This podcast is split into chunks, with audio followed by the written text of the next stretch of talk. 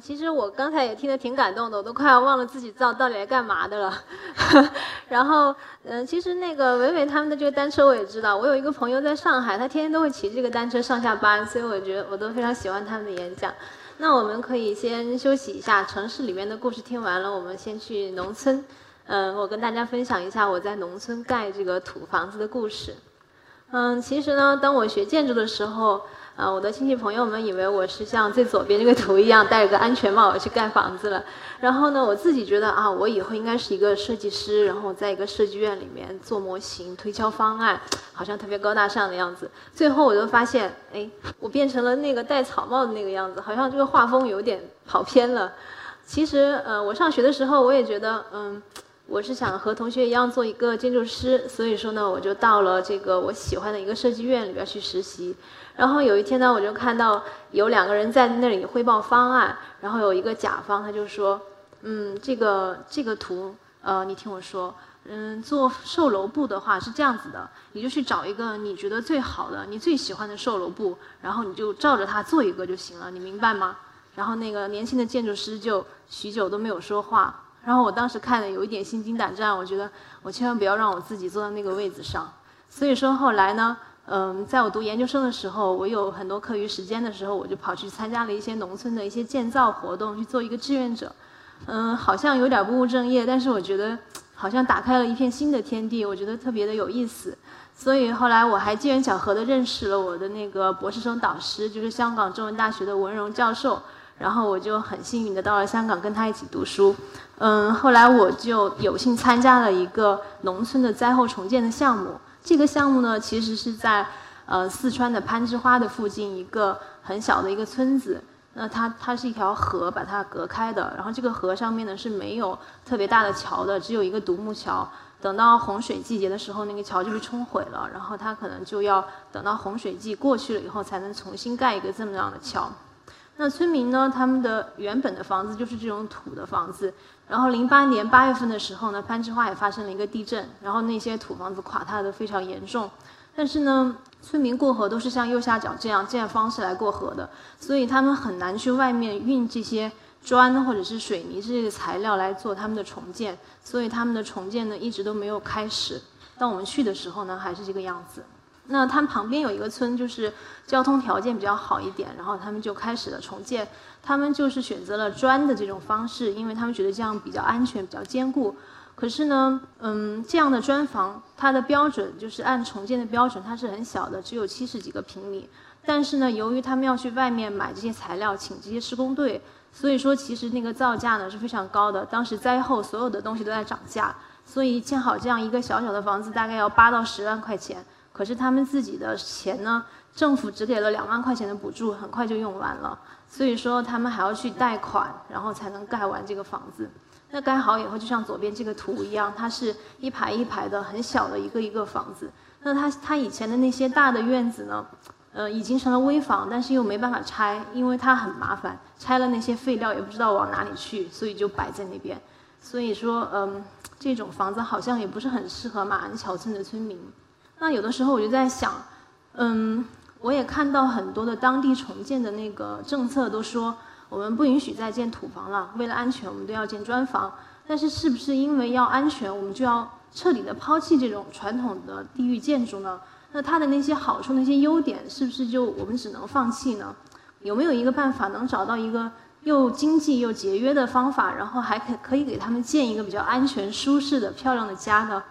所以我们后来也。在这个项目上面做了一些尝试，嗯，这个项目一开始的时候是我的导师吴吴文荣教授和我的师兄，就是左边照照片里面这两个人，呃，穆军博士，他们两个人一起去呃启动的。那他们也走家串巷的做了很多的调研，然后他们就发现，其实当地的这种老的土房子还是有一些抗震措施的，要不然他们也不会在那个地方生活那么长的时间。嗯，那比如说它的那个土土料的配比，它会有一些讲究，会放一些石子儿、沙子在里面。那它会加一些木头的这个梁或者柱，嗯，做一个框架结构，这样来支撑它的这个墙体。但是呢，由于这两年这个大家都知道，农村的人都出去打工了，然后这种老房子呢就没有人再学了，这个技术的慢慢的就变得越来越不讲究了。所以说，嗯，他们的房子的抗震性呢现在也没有保障了。但是我们发现，其实只要用科学的方法做一些很小的改变，只要增加一点点的造价，就可以很大程度上的提高他们的这个建筑的抗震性能。所以我们就给他们提供了一套比较简单操作的、比较容易操作的一个嗯抗震的夯土建造的体系。那我们画了很多这样的图，呃，用这种图的方式来解释我们的这个技术。那怎么改变这个夯那个抗震性能呢？其实很简单，就是。嗯，教他们做一个稳固的一个基础啦，然后给他们合理的配置他们的墙里边的土墙里边的这个粘土、沙子，还有草茎等等这些比例。另外呢，在那个墙里面加一些木头的构造柱和圈梁，可以形成一个框架。嗯，等等这样一些很简单的方法。同时，我们还改良了它的这个采光通风的性能，这样它的这个室内环境质量呢也有有所提高。那嗯，村民们学会这个技术以后呢，他们回到家里面，大概只用了三到四个月的时间，就完成了他们三十三户村民的重建。这个村民小组呢，总共就三十四户人。然后呢，为什么有一户没有用这个方法呢？是因为他们家比较有钱。等我们当我们去的时候，他们已经建了一栋砖房了，所以后来他们也觉得非常的遗憾。嗯，大家可以看到这个重建的结果其实是嗯。千姿百态的，因为我们并没有给他们一个标准化的一个嗯样板房，而是给他们这样的一套灵活的技术，它可以根据自家的宅基地的状况，根据自己的这个需求去设计它的这个重建。那可能有的人技术比较高，比如说中间这一户，他就建的比较漂亮。然后有的就是技术差一点，可能它建的就没这么精细，但是呢，它的安全都是有保障的，因为他们重建过程中，我们的技术人员会一直的去跟踪他们，去这个呃指导他们的一些技术。但是呢，我们发现光是给他们盖了房子呢，好像还不够，因为这个村子它的公共服务设施还是挺缺乏的，所以第二阶段呢，我们又帮他们做了这个嗯公共服务设施的提升。那我当时的一个任务就是帮他们做一个村民活动中心。那这个村民活动中心的设计呢，大概就是这个样子的。其实我从来都没有做过这样的就是农村的项目。然后当时我们讨论一下，觉得应该还是要公众来参与。那怎么才叫公众参与呢？是不是就是把他们召集起来开开会，然后问问他们你们喜欢什么呀？然后就。帮他们做出来就叫公众参与呢？我们觉得这样还不够，我们觉得应该让他们真正的参与到这个建造的过程里面，同时他们还可以赚到一一点钱，然后他们把这个当成一个他们的营生谋生的一个技能，这这样把这个技术传授给他们，这样才叫真正的公众参与。所以我们也没有去请施工队，而是我们组织了村里的村民，让他们一起来跟我们一起来盖这个活动中心。但是有一个问题。因为他们不是专业的施工队，所以我们不可能把图纸丢给他，然后说你给我盖盖一个吧。所以说呢，就必须我就必须住在这个村子里面，和他们一起来盖这个房子。但是我很幸运的是，当地的政府呃这个建设部门，他们帮我介绍了一位呃施工经验非常丰富的工匠师傅，就是这边这个杨师傅。呃，幸亏有了他和我一起，我们才能够顺利的完成这个项目。那零九年的四月份的时候，我就带着和很多的老师专家一起讨论好的这个设计的图纸，然后和杨师傅一起就进到这个村子里面。嗯，一开始的时候做基础施工还是比较简单的，但是呢，因为交通实在太不方便了，没有办法去外面去租这些大型的机械，所以说大部分的工作都是人力完成的，然后大部分的材料都是就地取材的。比如说这个基础砌筑的这个石头是从河里边、河床里边捡回来的。然后只有很少的这个水泥和这个钢筋是从攀枝花就近买回来的。这些木料呢，都是在附近的村子、呃乡镇里边收集的这种村民的二手的这种木料。那建好了基础以后呢，就是夯墙。嗯，我们用的这个土呢，其实就是挖基础的时候挖出来的那些土，还有就是那个平整院子的时候多出来的一些土。嗯，然后我们在这个土里边加了非常非常少的石灰和水泥。可能只有百分之三左右，目的呢就是为了能够提升它的这个墙体的强度。但是呢，我们一开始没有这个搅拌机，只只能是村民用锄头这样拌这个土，但是真的很费劲，而且拌的不均匀。后来有一天，杨师傅呢就看见一个村民家有一个这个一个旋耕机，它是一个耕地用的一个小型的机械，然后他说：“万丽，我们把那个租回来夯土拌那个土吧。”那这个东西呢，其实不是每个人都会用的，因为只有一些条件好的家里面才有。那这些村民他们就开始慢慢的，大家来试一下。有的时候开得太快了，那个石头都打飞起来了，那个旋转的那个片都打断掉了。但是后来经过几轮的磨合以后呢，他们也慢慢学会了使用，而且呢，我们的这个效率也提高了很多。所以说，其实，在农村做驻点建筑师，很多时候有一些意想不到的情况是没有办法提前预计的。你只有在当地和村民去讨论、去学习他们的民间智慧，然后才能找到一个解决办法。我觉得这个过程也是挺有趣的，我也学到了很多我以前不知道的东西。夯墙的过程呢，就是他们是用人力夯住的，他们这个夯锤是木头的。两头都是一个木头的，然后我们就做了一点改变，就是把它的一头变成铁的，这样它夯的时候就会比较密实。然后呢，这个土是他们用这个背篓一个一个的背上去的，所以说你夯到越高的时候就越费劲。但是其实他们经年累月都是这样盖房子的，所以他们反而很沉着，驾轻就熟，慢慢的按部就班就把它盖起来了。大概两两两个多月以后吧，这个房子就已经初具规模了。其实当地的条件还是挺艰苦的，因为呃春夏交际的时候是当地最热的时候。嗯，我跟杨师傅住在里边，每天早上戴着个大草帽，然后就上工地，然后忙到晚上太阳下山再回去。但是呢，看着这个项目慢慢的从图纸变成现实，我们也觉得心里面特别有成就感。嗯，但是这个过程呢，其实也不是一帆风顺的，有的时候会有一些矛盾。尤其是因为这个施工队它并不是专业的施工队，所以你不能以那种专业施工队的要求来要求他们。有的时候他们做的不好，做错了，甚至还要返工。但是呢，我后来总结一下，嗯，你不能就是和他们去对抗，或者说当他们做错的时候，你去罚他们、扣他们工钱，这样都不可以的。因为我们是一个协力共建的一个关系，所以说，呃，在一开始开始一个一个项目的时候，我们都会特别细的跟他讲。这个技术是怎么样的？怎么怎么做？然后我们的技术要求要达到什么什么标准？把丑话全部都说在前面。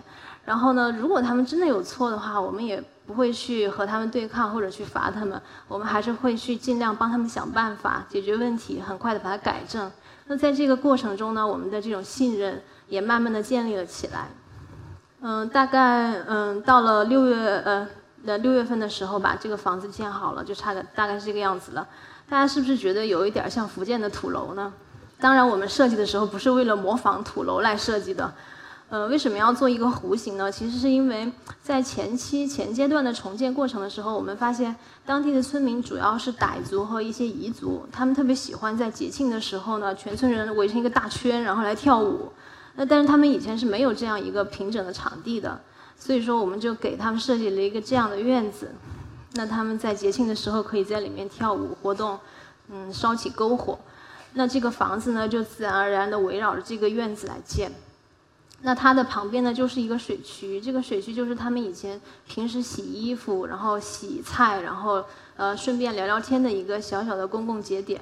那我们就把这个公共空间给它扩展了，做成了一个它的村子的中心。嗯，后来我的导师就告诉我说。万林，你知道吗？其实这个房子并不是很重要。这个这个活动中心最好的东西就是这个院子，这个院子就是我们能给他们的最好的东西。后来在使用的过程中，我们也发现，村民真的不是很喜欢在这些房间里面活动。他们不像我们平时有这么多的时间都待在室内的环境里面，他们都喜欢在室外的环境里面活动。所以真的是，看来真的这个院子才是最适合他们的。而且值得一提的是，这个院子的这个铺地呢。也不是工匠完成的，而是我们当时找了来自呃内地、台湾、香港的几所高校的这个大学生志愿者，然后他们和村民一起来建的。嗯，整个项目全部都建成以后呢，是这个样子的。嗯，可以看到这个村子呢没有占用太多的新的土地，因为他们都在自家的原址上面进行了重建。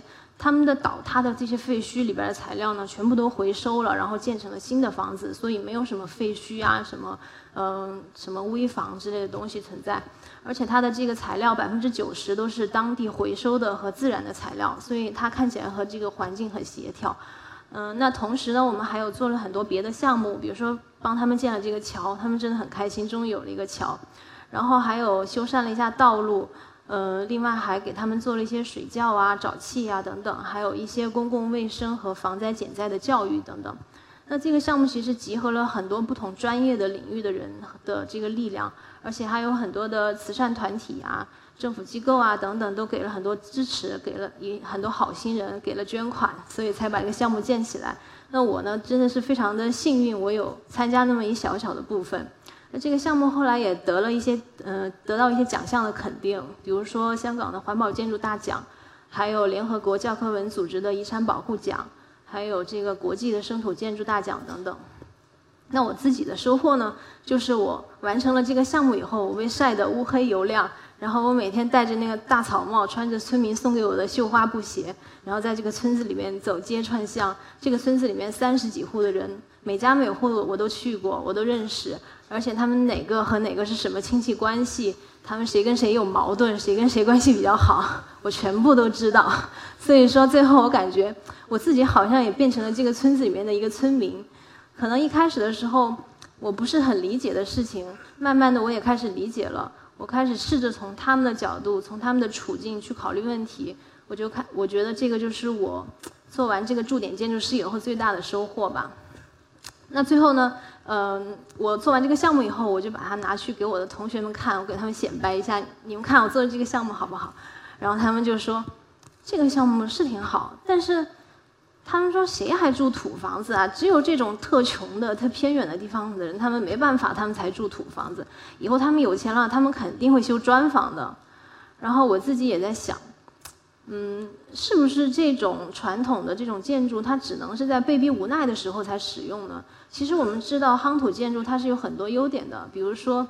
嗯，它是非常生态环保的。这个土它没有去做过多的这个加工，它没有很多能耗，没有很多排放，而且呢，它冬暖夏凉，而且它很有地域特色，它的造价也特别特别便宜。可是我们是不是需要在历史发展的过程中真的要把它抛弃了呢？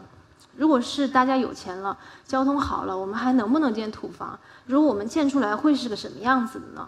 那要回答这个问题呢，我就要讲一下我们最近做的第二个项目了。这个项目呢是在云南的鲁甸，大家知道一四年的时候鲁甸也发生了地震，然后当地也有很多这样的土房垮塌的非常严重。那我们到的这个村子叫光明村，它离这个城市呢稍微近一些，它的这个呃村子的发展水平也要比马鞍桥村稍微好一些。所以我们到的时候呢，很多这样的砖房都已经盖起来了，但是呢，我们觉得这个砖房其实它的质量也不是很好。它虽然比较稳固，但是它的这个热工性能真的不好，它冬冷夏热，而且呢，这些砖、这些水泥，它的制造和运输过程中都会消耗很多能源、很多的碳排放，然后它的造价其实也不便宜。嗯，在这个村的村民的这个经济能力的负担之外，其实他们还是需要去借钱、去贷款才能完成这个重建。那在这种情况下，我们又能够为他们做些什么呢？我们发现还有一户村民还没有开始重建，他们是一个老头老太太，他们真的没有能力，所以他们还住在这么一个很破的小棚子里面。那我们就帮他们设计了一个非常小的一个住宅，作为一个小小的示范项目。因为他们家里边的宅基地很小，所以没有办法做很大的院子，我们就做了一个独栋的一个小小的住宅。那它的这个房间分布很简单，它的空间一分为二，两边是这个房间，然后中间有一个很窄的通透的一个半室外的空间，它的屋顶是可以采光的。那这样的话，老头老太太他们就可以在这个半室外的空间里面做一些活动。嗯，在技术上呢，我们也进一步的改良它的技术。这次呢，我们就可以有条件去用一些小型的夯土的机械。那这个夯土机械夯实的力度是很大的。如果我们用传统的木模板的话，这个模板很容易就变形了，所以我们也换成了这种铝合金的模板。那么这个土的这个配比呢，我们也重新调整了配比，而且这回呢，我们用了搅拌机来搅拌这个土，所以它混得特别的匀。然后呢，竖我们增加了一些竖向的钢筋和一些横向的这种钢筋混凝土的圈梁，来增强它这个建筑的稳固性。那这一套技术又能不能满足？当地的这个抗震需求呢，我们还在昆明理工大学做了一个这样的震动台的试验。那这个震动台，我们把这个一比一的这个模型房子夯在了这个震动台上，震动台可以模拟这个地震波对它各种各样的摧残。然后呢，我们就看这个房子会不会有被破坏，然后这个房子上面的传感器呢，可以看它受了多大的力，有多大的位移。经过一系列的计算以后呢，我们也发现，其实这个房子呢，它完全可以满足当地的八度设防的要求，所以它其实是一个挺安全的、非常安全的、坚固的一个房子。那在建造过程中，我们还是跟以前一样，我们请了村民和我们一起来造。那这个工人呢，就是这个老头老太太他们的儿子杨大哥，还有他的儿媳妇儿，他们两个人是这个施工队的主力。那做完这个项目以后呢，杨大哥自己也变成了一个非常熟练的工匠。那我们在有旁边有一些新的项目的时候，都他们就会经常请杨大哥过去给他们上课，去培训他们的工人。那大概这个房子建好了以后呢，就是这个样子的。其实大家可以看到，没有太多的装饰，或者是增加很多的变化，只是保持保持了一个简单的朴素的样子。那它中间那个狭长的半室外的空间就是这样的。这个老爷爷呢，他平时很喜欢编一些竹子的筐啊、篮子啊，去到市场上面去卖。所以呢，他现在就可以在这个空间吹着穿堂风，然后慢慢的去编他的这些竹筐。那二楼的空间呢，它的室内是这个样子的。因为当地冬天是比较冷的，还会下雪，所以说呢，我们给他们做了屋顶的隔热层，还有这个吊顶。另外，它所有的窗户和玻璃都是用的双层的中空玻璃，这样的话呢，就可以最大限度的保持它室内的温暖。那它的室外呢，有一个小小的院子，就村民就把它修整成了这个样子。那，这个项目做好，我又像以前一样，又拿去给我的这些建筑学的老师同学们显摆，我说你们看这个怎么样？然后他们说啊，这个房子挺好的。但是这个院子也设计的太简陋了吧？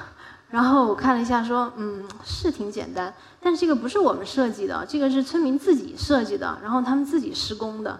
然后我的老师就说，对呀，这个农村的房子嘛，村房前屋后种一点菜，种一点树就挺好了。难道你还要给他们做一个日本庭院的枯山水吗？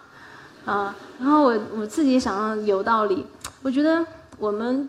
我们受了这么多的这个建筑学的教育，我们每次都会做方案的时候，都会想去推敲它的风格、它的理念、它的形状、它的细部，去推敲这些东西。可是我们怎么用那一套东西去评判这个农村的建筑呢？有的时候好像显得有点不合时宜。当然，我们做这个设计，我们也会推敲的，我们也不是随便做的。但是我们推敲是怎么推敲？我们会去想，在这个。墙壁上开这么大一个窗，会不会影响它的结构？如果再开大一点的话，是不是需要加这么一个钢筋混凝土的框去支撑它的这个稳固？那如果是我们选择这个门、这个窗的话，它的颜色怎么去搭配？我们是考虑的，你能买到什么样颜色的？你的这个钱你能买到最好的是什么样的？然后这个工匠他的手艺能达到的最好的状态什么样子的？根据这样的一些方式来推敲这么一个设计。那当然，我觉得最后我们最欣慰的还是看到这个老爷爷老奶奶终于不用住在这样破的帐篷里面了，他们终于有一个干净的、舒适的、一个整洁的一个生活的环境。那现在我就可以回答那个问题了：如果他们有一点钱了，交通方便了，他们还会不会做这种土的房子呢？答案是肯定的，因为这个项目做完了以后呢，有很多人他们都去参观了。然后有很多人都说，我们家也要盖一个这样的房子，帮我，你可以帮我们吗？然后有一些村里面的领导也说，啊，我们村马上就要做这个整村改造了，我们村全都是这样的土房子，可以帮我们就是把它设计得更好嘛。所以说，其实我们接下来已经有两三个项目正在开展了，嗯，有一些就是整村的这个改造和更新，把他们的生土建筑做一些啊新的改改变。嗯，当然，我讲了这么多的这个土房子，我不是来推销土房子的，我不是说农村一定要盖土房。其实我是想说的是，当我们进入到农村去做这些建筑的时候，我们可能要转变我们的一种思维的方式。我们不是要带着城里边的技术、城里边的材料、城里边的人手去替代他们，去给他们一堆、丢给他们一堆城里面的东西，而是说我们要去。看一下他们的历史，他们有什么东西？他们现在拥有的好的是什么？不好的是什么？那我们用科学的方法，只做一点点的改变，就可以极大的程度的提高他们的这个生活环境的质量。而且呢，我们只能用一种适宜的技术，不是一些高科技的东西，也不是一些特别土的东西，而是刚好是适合他们的这个生产力水平的这么一种技术，让他们可以去学习，可以去传承。你授人鱼，还要授人以渔。如果他学会了这个技术，他可以去自己再去发扬、发展他的这一套传统的建筑的话，他就会觉得他自己是有价值的，他的价值得到了提升，这就是一个可持续的一个方法。所以说呢，我们以后还有一个计划，就是我们会在云南做一系列的工匠培训，长期的这种工匠培训。那有了一个不断更新的、灵活的一个技术体系和一群持续的有的这么一群工匠，那这个这个生土建筑一定会。呃，继续的传承下去。那我呢，嗯，在农村驻点的时候拍了很多的照片。我每次整理了我照片，我都觉得其实这张照片是我最喜欢的一张。这个就是马鞍桥村的一张照片。这张照片和一般的建筑摄影的照片呢，有一点点不一样。大家有没有发现，一般的建筑摄影都会把这个房子拍得特别炫、特别好看、细部、线条、角度，但是里边通常都是没有人的，或者是有一很小的一些人做一些配景，很模糊。但是这个照片里面呢，恰恰主角就是人，就是前面的这些村民。他们虽然经过了地震的创伤，但是他们很快的恢复了过来，而且他们开始生产，他们开始插秧。当然，这个可不是摆拍的，这是他们那天真的在插秧的时候我过去拍的。那后面呢，就是他们的家，他们的房子，这是他们亲手盖起来的，而且用的是这种传统的材料。